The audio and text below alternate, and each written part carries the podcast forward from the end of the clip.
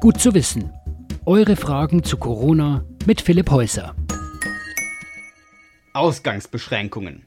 Die einen schwärmen von der Stille, die anderen gehen schon nach einer Woche die Wände hoch. Okay, letzteres trifft wahrscheinlich auf die meisten von uns zu. Die Frage, die sich aber alle stellen, wie lange geht das wohl noch so? Das Robert Koch Institut spricht von bis zu zwei Jahren, was allgemein Einschränkungen angeht, um das Virus zu besiegen. Donald Trump dagegen wollte am liebsten schon nach zwei Wochen, also zu Ostern, wieder alles aufsperren. Also was jetzt? Zwei Wochen, zwei Monate, zwei Jahre? Wir haben uns mal verschiedene Modellrechnungen angeschaut. Und zwar von Forschern aus Großbritannien und aus Österreich.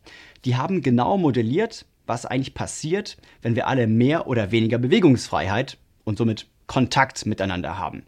Denn das ist ja der entscheidende Faktor, wie schnell dieses Virus sich dann letztendlich auch ausbreitet. Jede Variante der Simulation hat ergeben, eine kurze Kontaktsperre bringt gar nichts. In den nächsten zwei Wochen sollte man deshalb überhaupt nicht auch nur ansatzweise an irgendwelche Lockerungen denken. Viel zu früh. Wenn man nach Ostern die Arbeitswelt wieder hochfahren und im Mai die Schulen aufmachen würde, dann käme definitiv der Kollaps des Gesundheitssystems. Und das würde viele Leben kosten.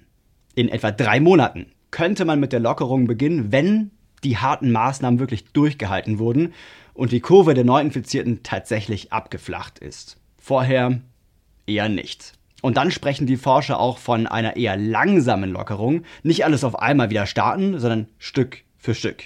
Und was die Aussage mit den zwei Jahren angeht, so lange, das meint das Robert Koch Institut, wird es dauern, bis die Corona-Krise ganz überstanden ist. Das klingt also nach einer sehr, sehr langen Zeit. Deshalb haben die Forscher auch mal folgenden Fall modelliert.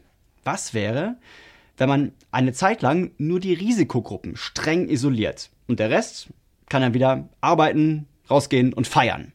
Ergebnis geht nicht. Denn erstens ist nicht restlos klar, wer zur Risikogruppe gehört.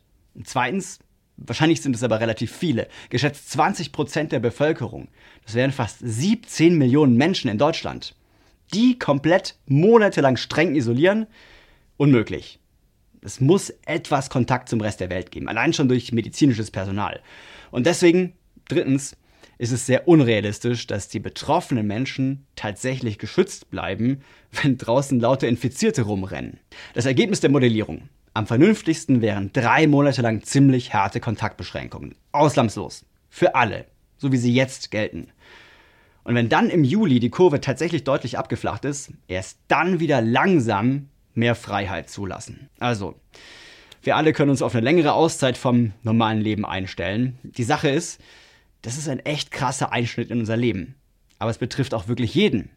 In so einer Phase zählt dann vielleicht auch ein bisschen Kreativität. Also ich glaube, wir müssen es als Chance begreifen, so gut es geht. Als Wachrüttelweckruf aus unserem bisherigen, ziemlich rosigen Leben. Also lasst uns aus dieser Situation irgendwie das Beste machen und vielleicht habt ihr persönlich ja auch schon einen Weg für euch gefunden. Also schreibt mir einen Kommentar. Ich bin echt gespannt auf eure Geschichten.